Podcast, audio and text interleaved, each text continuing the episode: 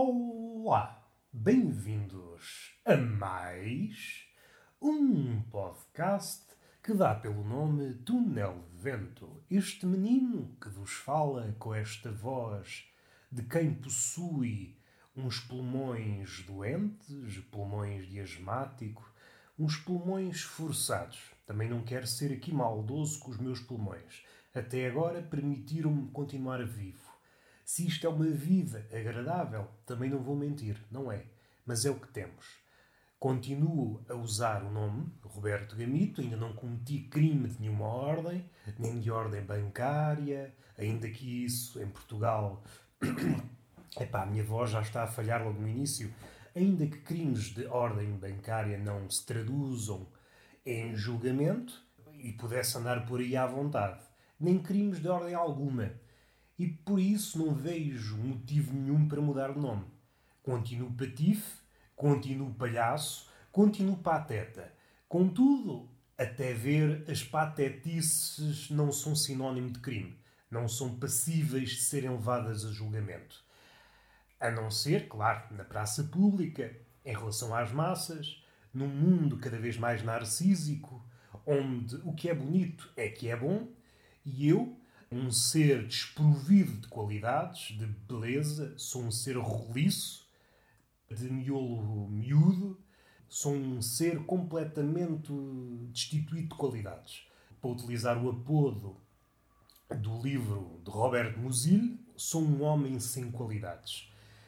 E é isto, e eu tenho que acreditar, porque houve uma vez uma mulher que me disse: Tu és um parvo, um estúpido, és burro como a merda, és feio, e eu tenho que acreditar. Porque, segundo a opinião vigente, aquela que vemos por aí, esta voz. Será que isto me permite. Será que estou em condições de terminar o podcast? E já me perdi. À conta desta voz. à conta desta voz, destes pulmões que não me permitem brilhar. Eu que tenho passado estrela, tal como todos nós, nascemos da estrela, da explosão de, de uma estrela, de várias estrelas, somos uma combinação sortuda de átomos e hoje somos isto.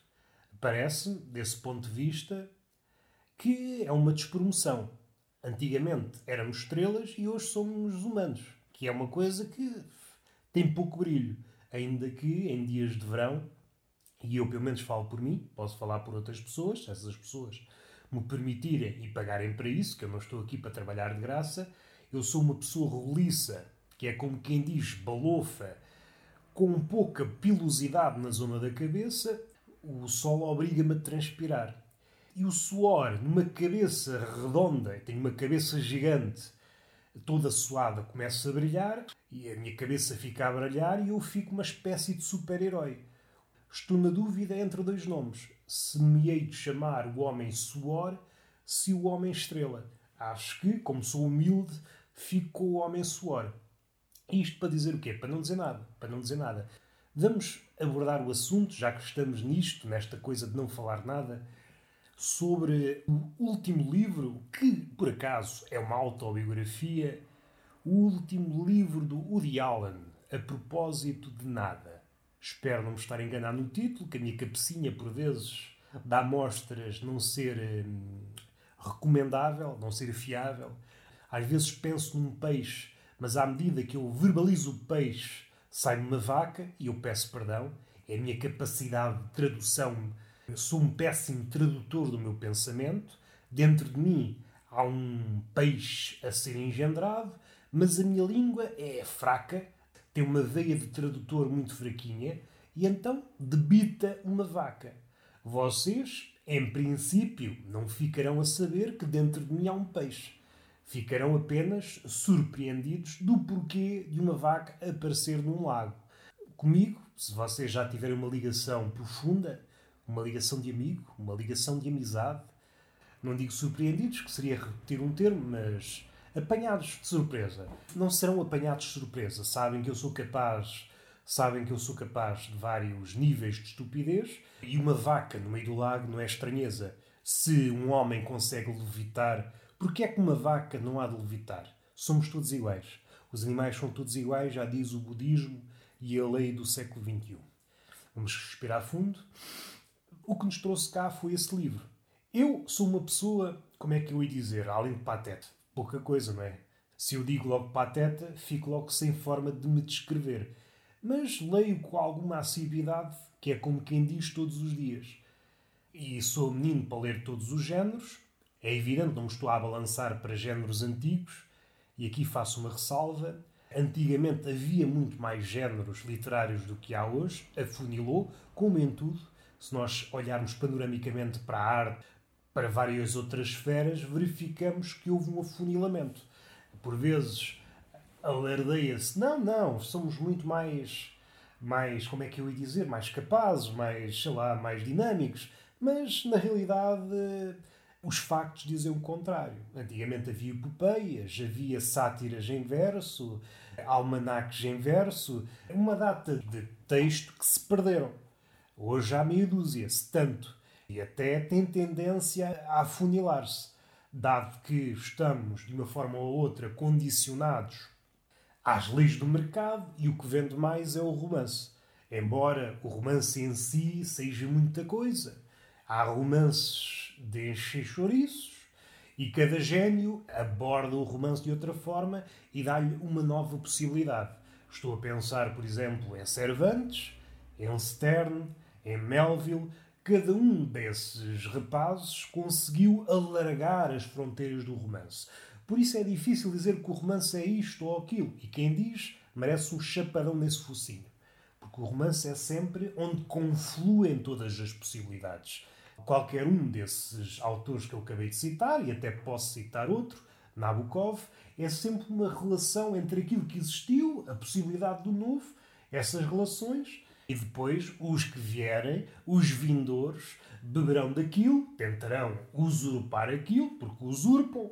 Ainda mais hoje temos esta tendência de chupar até o tutano nas fórmulas que resultam, mas também haverá um ou outro que olhará aquilo que foi feito de uma forma diferente. E isso pode ser intencional ou não intencional. E aqui entramos numa ideia de Harold Bloom, um crítico sonante que morreu há pouco tempo, americano. Tem um livro muito importante onde debate essa ideia, para quem gosta de literatura, a angústia da influência, e as coisas processam-se assim. De uma forma intencional ou não, é sempre uma batalha com aqueles que nos antecederam. E isso é feito tendo em conta que é sempre uma batalha corpo a corpo, e como uma batalha digna desse nome, é uma batalha sem desculpas. Aquele que se segue ao gênio com intenções de ser um gênio, aquele que luta contra o pai, e aqui podemos olhar de um ponto de vista freudiano, aquele que está com intenções de matar Laio tem que ter força, não tem que andar com desculpas. É esta a filosofia do boxe, das artes marciais. Não pode haver desculpas. Se entras para o ringue com desculpas, estás destinado a perder.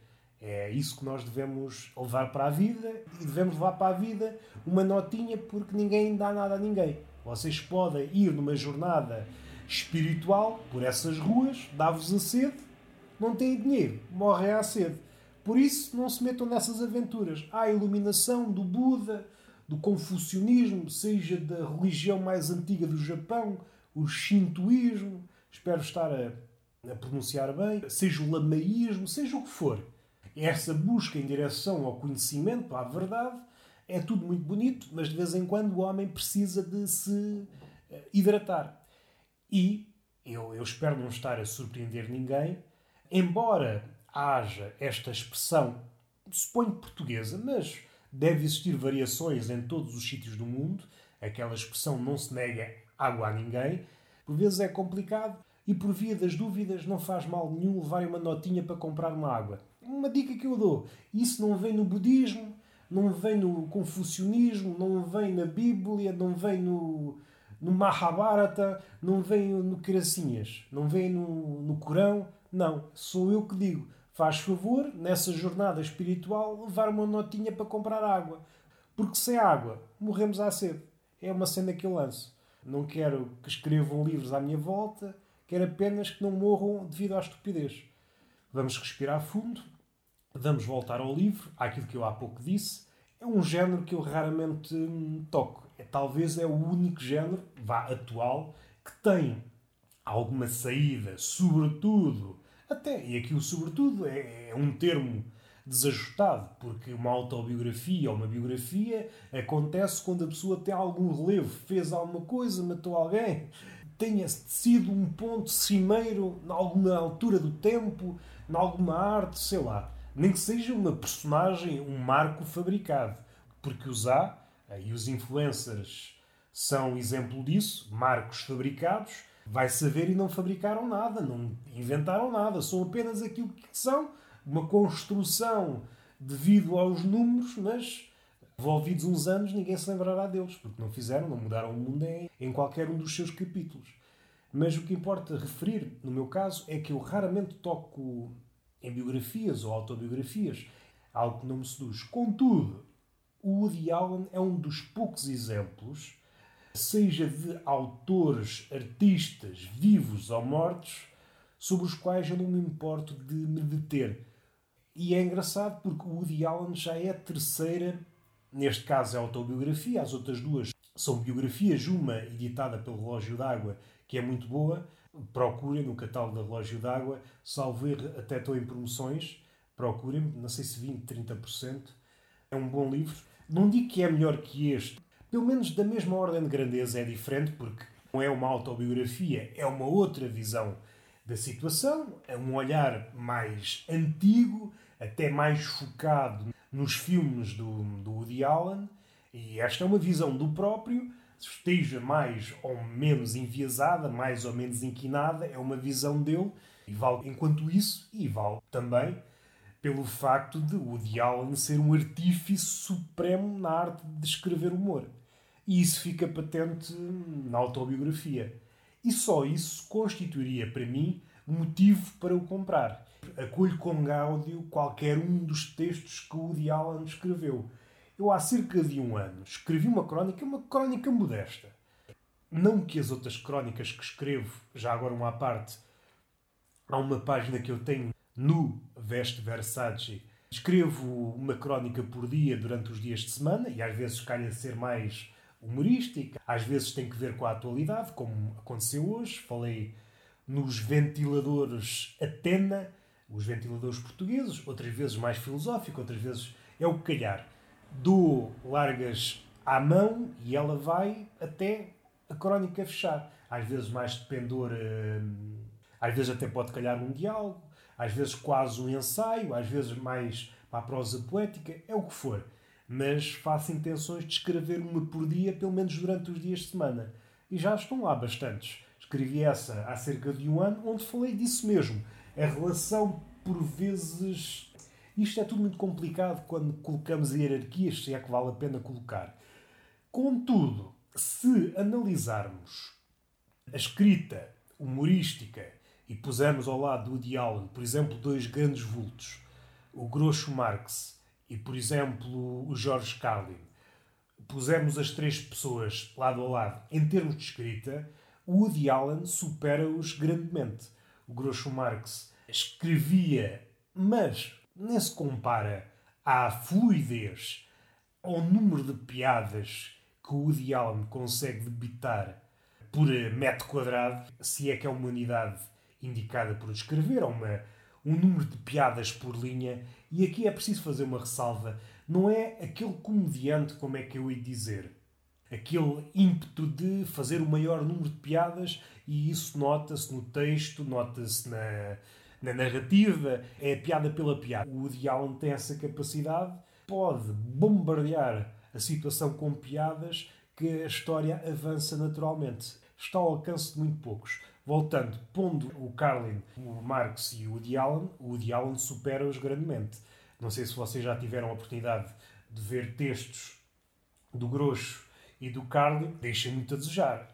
O Woody Allen, na escrita, está ao nível de um Nobel da Literatura. Isso vale o que vale, porque até há nobres, nobres da literatura que deixam um bocadinho a desejar. Mas, só para terem ideia, não podemos comparar, ainda que sejam artífices da palavra. Para dar outro exemplo, Seinfeld ainda que cada um destes sejam artífices da palavra, porque o são, um comediante é quase por definição artífice da palavra, ainda que haja uma facção cada vez mais crescente, e isso é visível no Netflix, em que o comediante é quase um desleixado, a forma como se atira para o texto é uma forma preguiçosa, daria pano para mangas, mas se analisarmos o texto cruamente, vemos que, que é um texto desleixado.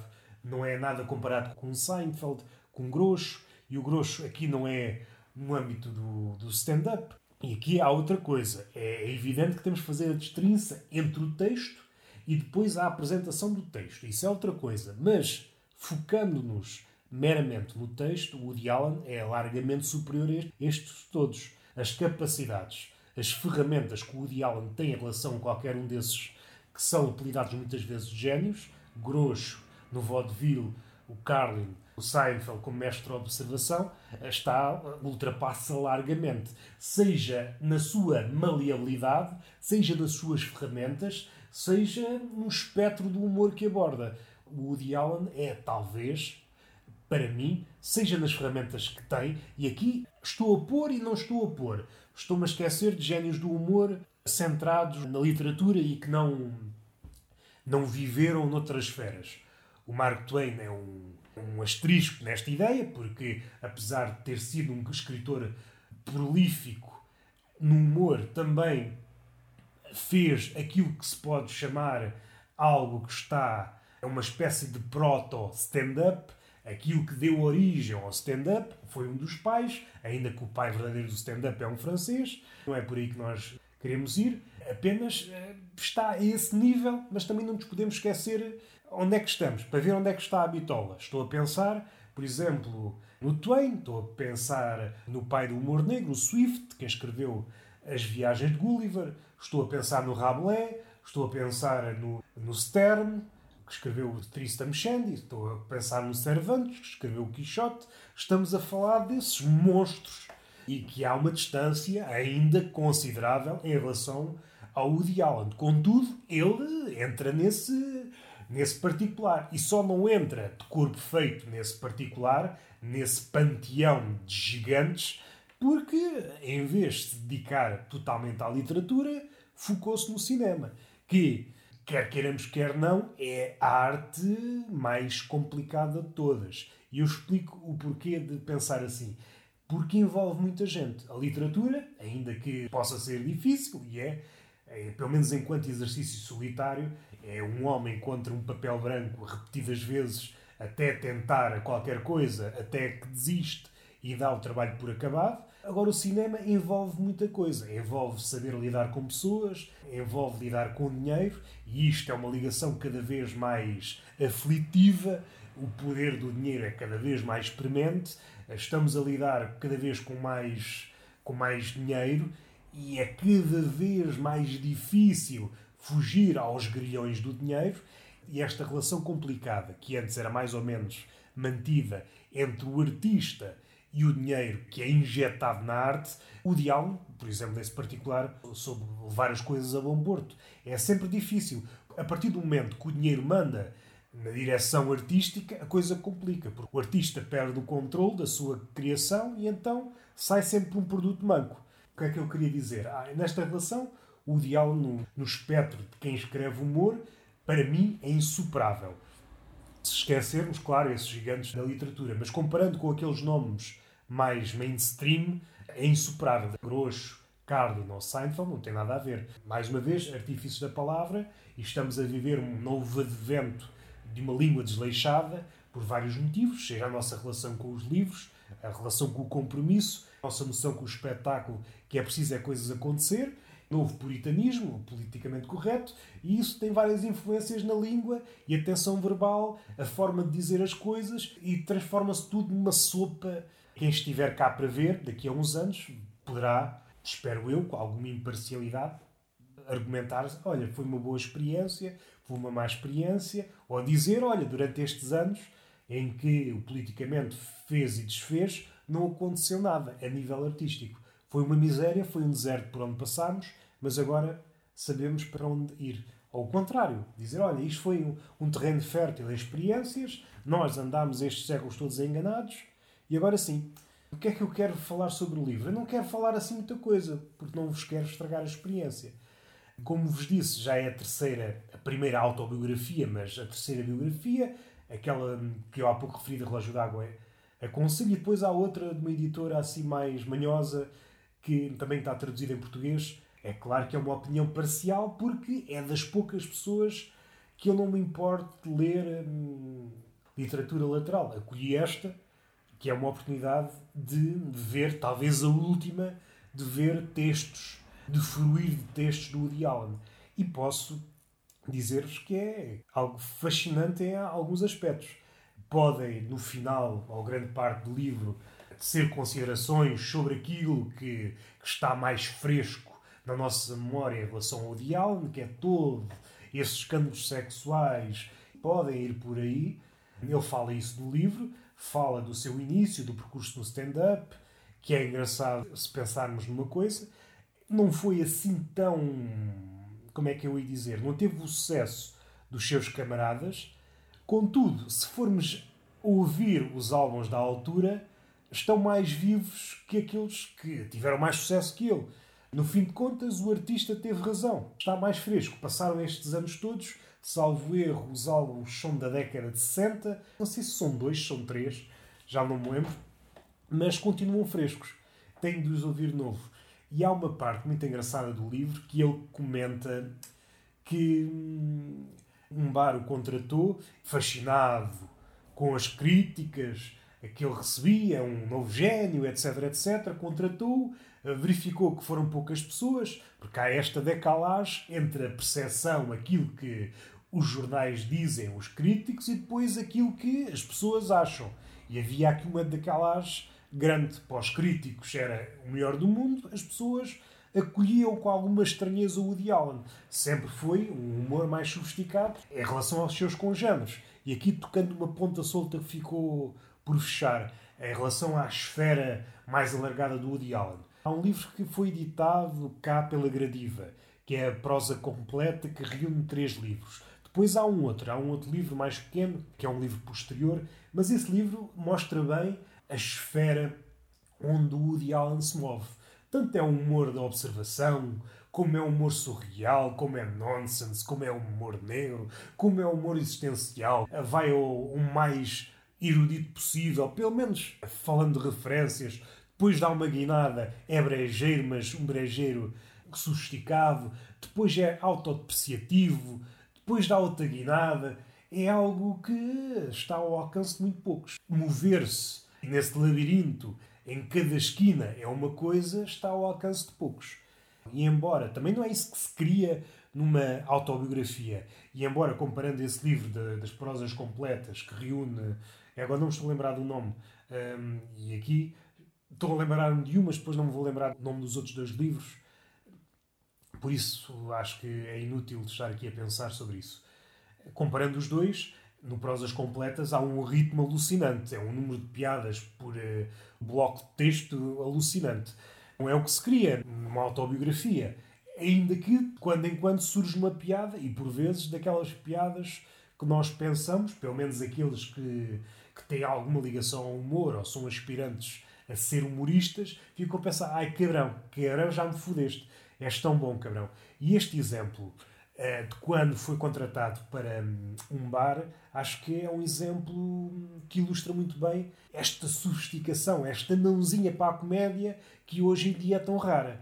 E até digo mais, é quase, não digo exorcizada, mas é mal vista. A sofisticação é tanta que as pessoas, primeiro, não compreendem, ou então, não sei, não tem valor nenhum. Hoje é tudo mais escancarado, tudo mais pornográfico. E vamos ao assunto propriamente dito. A decalagem entre a percepção de quem o contratou, embeiçado por aquilo que via nos jornais, a grande estrela, o grande gênio, e depois as pessoas que não ligavam muito ao Woody Allen na altura. E ainda hoje, é assim, se formos comparar com outros fenómenos, tem relativo sucesso. É um gênio, para alguns, o gênio nunca é unânime. Não há gênios unânimes. Mas é um gênio para alguns, outros não passam cartão. Deu o primeiro espetáculo, o dono do bar viu que hum, afinal não enchia a sala, foi pondo plantas para que o espaço parecesse mais acolhedor. Numa segunda sessão a coisa repetiu-se, o dono do espaço foi metendo plantas e o Woody Allen diz que a certa altura estava a dar, estava a dar, as pessoas eram menos as plantas eram cada vez mais e chegou a um ponto que estava a fazer stand-up para plantas. E só esta imagem Pode ser uma regra do 3, uma regra do, dos 3 expandida para 4, 5 hipóteses, não interessa. Mas esta imagem, que é uma punch, mas se desdobra a imagem, que é uma imagem poética, que é esta condensação de coisas, infinidade de leituras, numa coisa, num, numa forma de apresentar o texto mais ou menos simples, mas só está ao alcance de, de muito poucos. esta ideia de que começa a fazer a fazer stand-up porque o dono do bar pensa que é um chamariz para público, afinal não é. O dono do bar vai colocando plantas de forma a que aquilo pareça mais cheio, vai fazendo isso, vai fazendo isso e chega a um ponto em que o Woody Allen está a fazer espetáculo para plantas. É claro que isto é exagero, é aquele exagero do Woody Allen. Esta imagem é, deixou-me aquele sorriso rasgado a pensar: ai cabrão, bela imagem. Isto tanto é humor, como é vida, como é poesia, como é tudo. Por vezes diz-se que para fazer comédia é preciso distância. Eu não refuto. Contudo, eu acho que é um bocadinho. é uma resposta ou uma ideia um bocadinho coxa. Tanto é preciso distância como proximidade.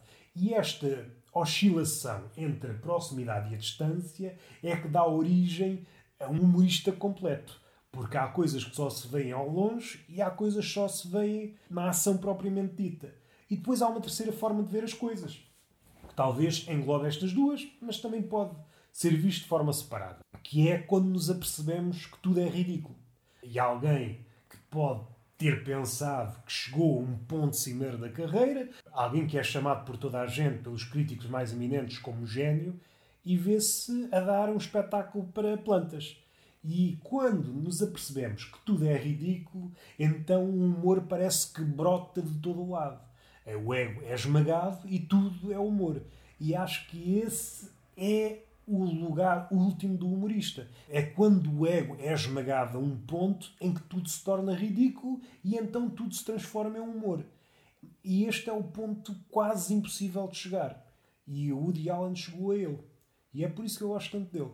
Aconselho o livro, eh, por várias razões. Ele fala dos filmes, podia ter pegado nos filmes, eu gosto muito dos filmes dele, mas apenas dar um lamiré, pegar na parte do stand-up, levar para o humor, falar desta imagem, das plantas, que é uma imagem com a qual eu me identifico. Ainda que não tenha a estatura, a envergadura do Woody Allen, mas em certas situações na vida, não quer dizer que seja em relação ao humor, também já me via fazer espetáculos para plantas. E isto é engraçado, porque nós não é ir ao tapete. Uh, se a vida é uma luta, o facto de estarmos a fazer um espetáculo para plantas não é ir ao tapete, mas é enfrentarmos o ridículo que é a existência humana. isto tudo tem graça.